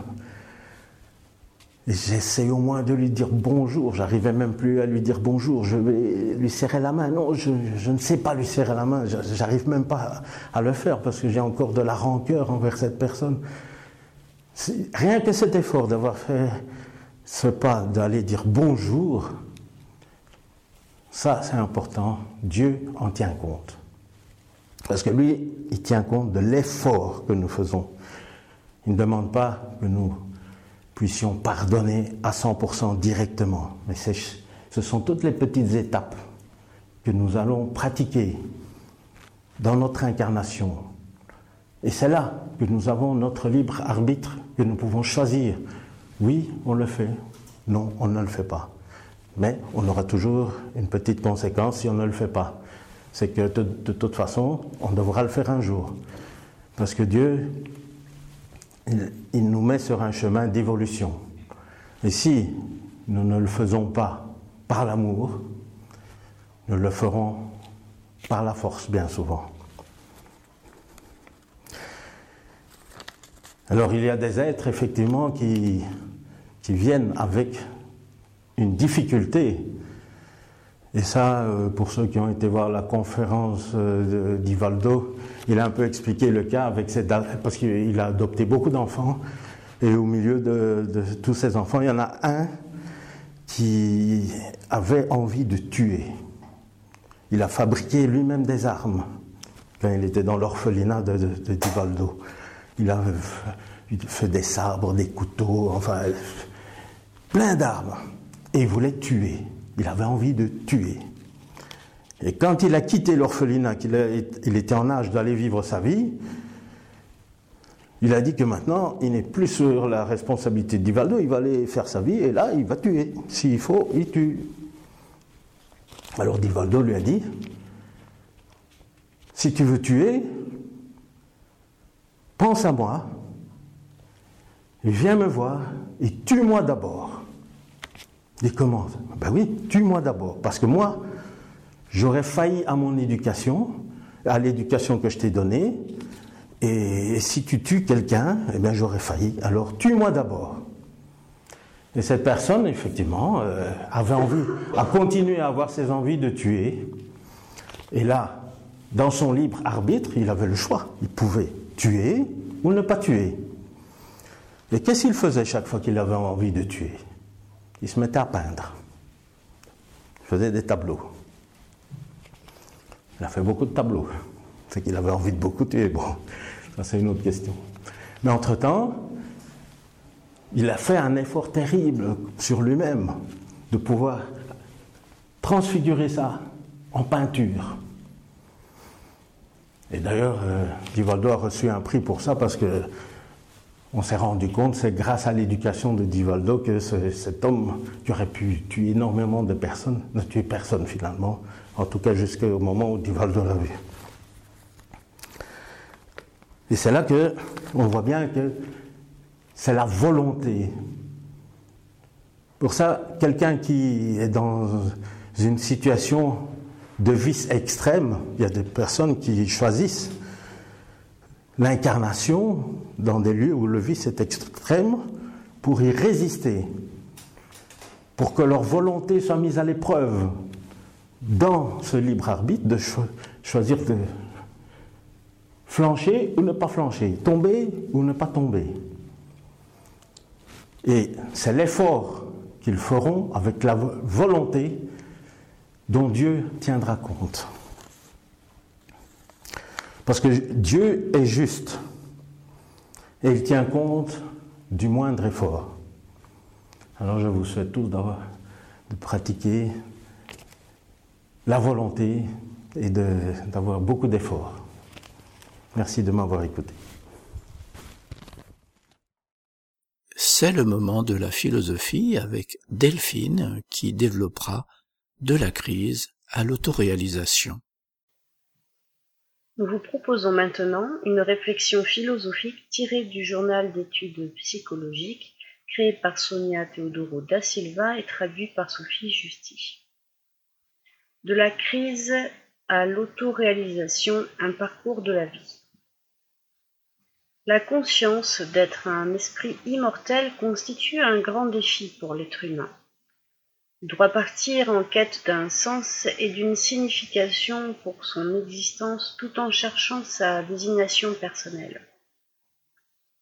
Comme il s'occupe encore de sa survie physique et doit apprendre à mieux interagir avec son prochain afin de se connaître, Il consacre très peu de temps à sa recherche supérieure qui le mènerait de fait à une compréhension de Dieu.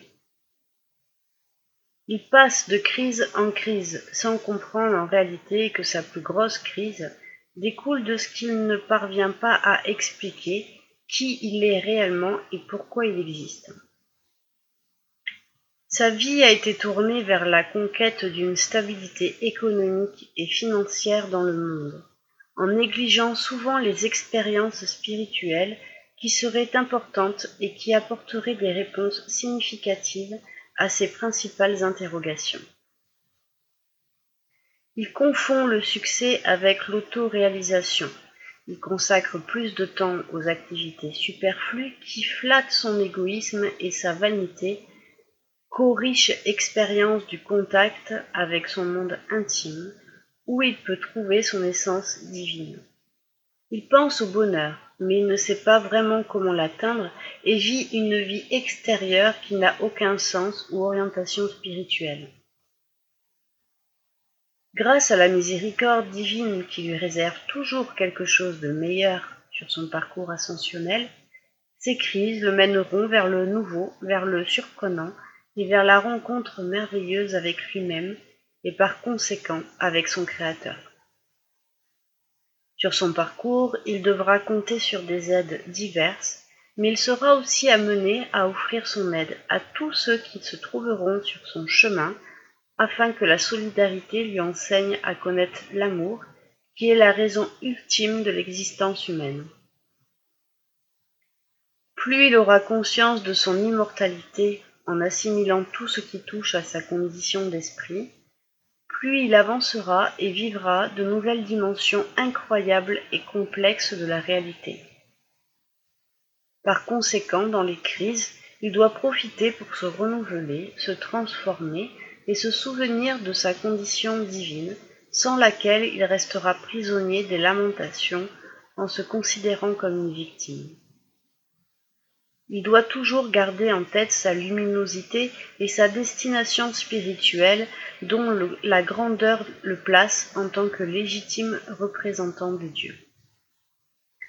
Signé Adeauner Novaes, psychologue clinicien.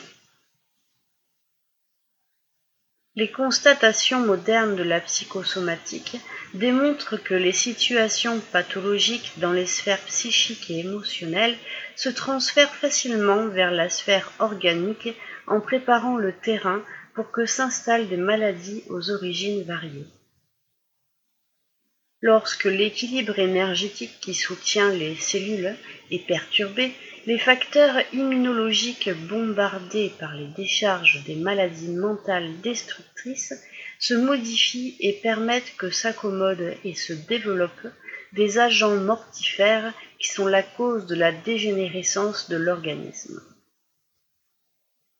C'est pour cela qu'il est indispensable que s'établisse une ère de nouvelle conscience de la responsabilité afin que l'individu lucide et équilibré finisse les paradigmes de l'acquisition du précieux patrimoine de la santé.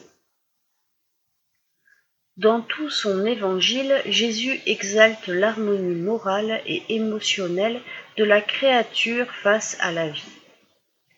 Psychothérapeute exceptionnel, il proposa l'examen de soi comme le moyen d'atteindre la paix, découlant du choix d'aimer Dieu par-dessus tout et son prochain comme soi-même. Actuellement, diverses sciences approuvent ces programmes et conseillent la rencontre de soi, l'évacuation des détritus mentaux et moraux et la libération du moi spirituel éternel dans son évitable processus de croissance. Tiré de l'ouvrage Momentos de Saúde, traduction en français Moments de santé, de Johanna de Angelis. Psychologie de la peur. La peur, qui est une des émotions de base de l'être humain, a pour fonction essentielle de préserver notre survie puisqu'elle fonctionne comme un signal d'alarme pour que le corps et la psyché soient préparés à affronter une situation de risque quelconque. Le problème commence lorsque l'émotion est provoquée sans qu'une situation effective ne justifie son apparition ou l'intensité avec laquelle elle se manifeste. Ceci peut être le résultat de divers facteurs, traumatisme, manque de maturité, réminiscence, etc. L'éducation dans l'enfance basée souvent sur l'agressivité et l'imposition est également responsable d'inculquer la peur excessive chez les enfants et celle-ci normalement se poursuit à la phase adulte et fragilise l'ego qui n'est pas préparé à affronter les difficultés naturelles de la vie. De plus, les médias alimentent l'anxiété et la peur en gonflant la violence et les catastrophes naturelles. Pour le psychiatre Geraldo Bayonnet, la peur et l'anxiété sont très proches.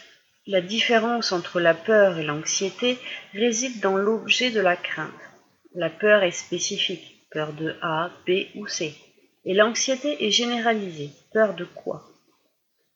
Quand les symptômes physiques, tremblements, sueur, palpitations, asphyxie, etc., commencent à ne plus être normés mots et sont plus fréquents, ils sont le signe de pathologies associées, phobie, panique, TOC, stress post-traumatique entre autres. Souvent, un phénomène d'obsession est aussi présent qui intensifie la pathologie en rendant son diagnostic plus complexe. Le courage de garder le contact avec nos propres peurs est un pas important vers leur éradication, souligne Johanna De Angelis. Les traitements psychiatriques, psychologiques et spirituels, dans une action conjointe, permettront de travailler les diverses parties affectées par la peur avec plus de chances de succès. En même temps, n'oublions jamais l'excellente thérapie de l'amour qui, a commencé par nous-mêmes, sous la forme de l'attention que nous devons porter à notre santé dans toutes les situations, nous mènera à la rencontre de notre prochain en direction de l'affectivité. Après tout, existe-t-il une peur plus destructive et dangereuse que la peur d'aimer Signé Claudio Sinotti, thérapeute jangien. Vaincre les obstacles. Pendant les temps que nous vivons, l'anxiété semble prévaloir sur nos attentes d'un avenir meilleur pour nous et pour nos familles. De nombreux couples n'ont pas d'enfants à cause de l'incertitude qui vient du désenchantement, de l'irresponsabilité et de la négativité régnante. À leur tour, les guerres et rumeurs de guerre inquiètent, révoltent et amoindrissent nos espérances. Des questions personnelles et des défis professionnels toujours plus intenses peuvent prendre la forme de véritables murailles insurmontables. Espérer que les autres répondront à nos questions ou viendront à la rencontre de nos besoins serait adopter une attitude d'accommodation qui en réalité n'aiderait en rien à développer nos capacités. Pris au pied de la lettre, le mot vaincre veut dire s'imposer à l'autre dans un équilibre de forces antagoniques et parfois agressives. Regardez la vie sous un autre angle en changeant les significations, en transcendant le présent et en visualisant avec optimisme les moments futurs nous garantit des attentes saines et harmonieuses. Vivre un moment à la fois, espérer que ce jour sera le meilleur possible et contribuer effectivement pour qu'il le soit, se reconnaître comme un voyageur de la vie, dit Plotin, reconnaître que tout passe, comme le conseille Pierre, des moments tristes aux moments heureux, travailler pour notre évolution morale et éthique, comme le préconise le spiritisme, tout cela, ce sont des occasions de croissance, et contrairement aux obstacles et au défaitisme, nous verrons des opportunités dont il faudra profiter pour notre croissance toujours ascendante. C'est cela, avoir la foi. Signé Sonia Teodoro da Silva, rédactrice.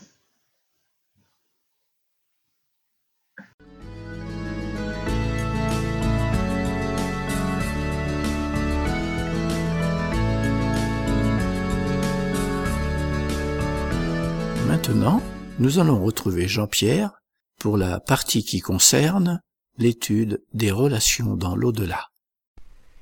Bien, chers auditeurs, bonjour. Dans la dernière émission, nous avions parlé des occupations et des missions des esprits. Nous traiterons aujourd'hui des relations dans l'au-delà. Relations dans l'au-delà, sympathie et antipathie. Alan Kardec a demandé aux instructeurs de l'humanité si les esprits des différents ordres se retrouvent mélangés les uns avec les autres. Les bienfaiteurs nous l'expliquent ainsi. Ils se voient, mais ils se distinguent les uns des autres. Ils se fuient ou se rapprochent, selon l'analogie ou l'antipathie de leurs sentiments, comme cela a lieu parmi vous. C'est tout un monde dont le vôtre est le reflet obscurci. Ceux du même rang se réunissent par une sorte d'affinité et forment des groupes ou familles d'esprits unis par la sympathie et le but qu'ils se proposent. Les bons par le désir de faire le bien, les mauvais par le désir de faire le mal, la honte de leur faute et le besoin de se trouver parmi des êtres semblables à eux. Telle une grande cité où les hommes de tout rang et de toutes conditions se voient et se rencontrent sans se confondre, où les sociétés se forment par l'analogie des goûts, où le vice et la vertu se coudoient sans se rien dire. Cependant, tous les esprits n'ont pas accès à ces différents groupes ou sociétés. Les bons vont partout, et il faut qu'il en soit ainsi pour qu'ils puissent exercer leur influence sur les mauvais. Mais les régions habitées par les bons sont interdites aux esprits imparfaits, afin que ceux-ci ne puissent y apporter le trouble des mauvaises passions. Il revient donc aux bons esprits de combattre les mauvais penchants des autres, afin de les aider à monter. C'est une mission. Pour cela, ils exercent sur les esprits imparfaits une autorité irrésistible, car basée sur l'ascendant moral. Les esprits se communiquent entre eux par le fluide universel qui établit entre eux une communication constante, car c'est le véhicule de la transmission de leurs pensées, comme pour vous l'air est le véhicule de la propagation du son. Ce fluide est une sorte de télégraphe universel qui relie tous les mondes et permet aux esprits de correspondre d'un monde à l'autre. C'est la raison pour laquelle les esprits ne peuvent pas se dissimuler leurs pensées entre eux, surtout les esprits imparfaits par rapport aux esprits supérieurs, car pour ces derniers tout est à découvert. Outre la sympathie générale, basée sur la similitude entre eux, les esprits se lient les uns aux autres par des affections particulières, comme cela se produit entre les incarnés. Mais le lien affectif est plus fort dans le plan spirituel, car il n'est plus exposé aux vicissitudes des passions. La sympathie qui attire un esprit vers un autre est le résultat de la parfaite concordance de leurs penchants, de leurs instincts.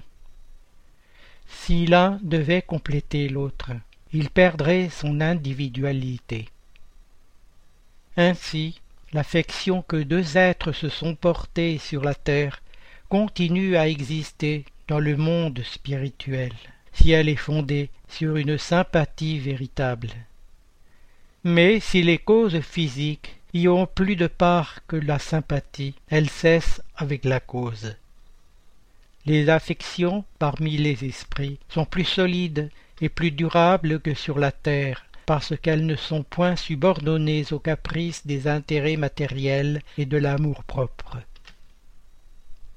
Malgré ces considérations, il faut souligner qu'il n'existe pas d'union particulière et fatale entre deux âmes.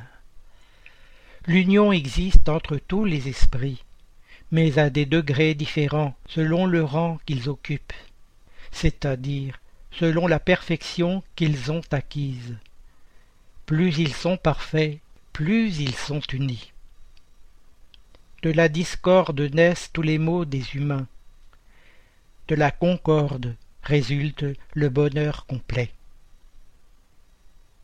Ainsi, l'expression moitiés éternelles est inexacte pour désigner certains esprits sympathiques, unis par une grande affection.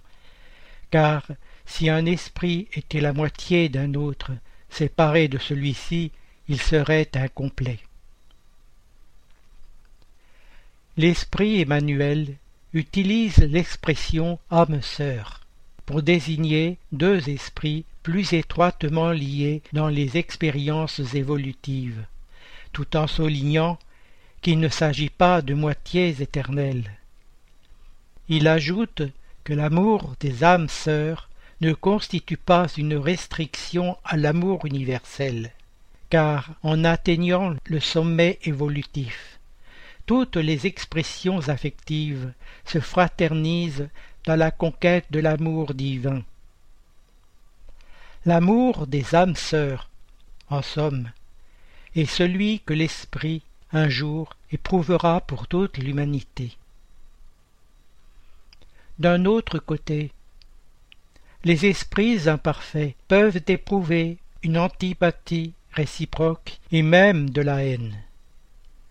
Ces sentiments sont la conséquence des rapports d'inimitié du passé. Le souvenir de mauvaises actions commises durant l'existence corporelle amène les esprits à s'éloigner les uns des autres, constituant ainsi un obstacle pour leur sympathie. Cette animosité se conserve jusqu'à ce qu'il se soit épuré.